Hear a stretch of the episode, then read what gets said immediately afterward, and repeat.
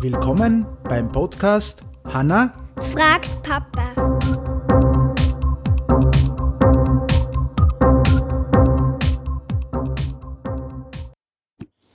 Hallihallo. Hallo? Schön, äh, lange nichts mehr gehört von uns, oder? Mhm. Fünf bis sechs Wochen, weil Ferien waren.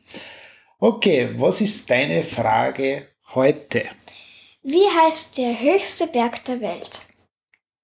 Prinzipiell, glaube ich, wissen wir es. Oder wissen schon sehr viele. Der höchste Berg ist der Mount Everest und hat, äh, ist mit 8848 Metern über dem Meeresspiegel der höchste Berg der Welt.